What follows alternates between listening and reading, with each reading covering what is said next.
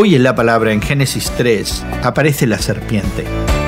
Se nos dice de inmediato dos cosas. Es astuta y fue creada por Dios. Las escrituras posteriores dejan claro que esta serpiente es Satanás, el demonio. Interesantemente, la serpiente no dominó a Adán y Eva por la fuerza.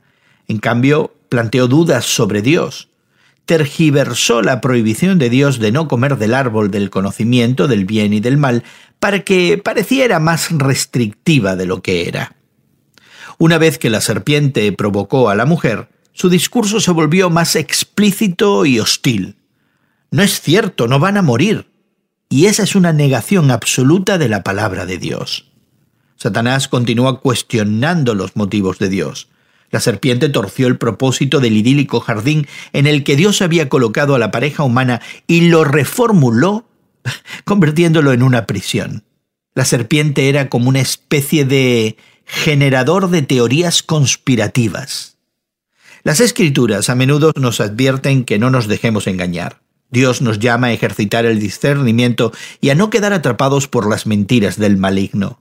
El pecado de Adán y Eva tuvo profundas consecuencias, pero afortunadamente ese no es el final de la historia.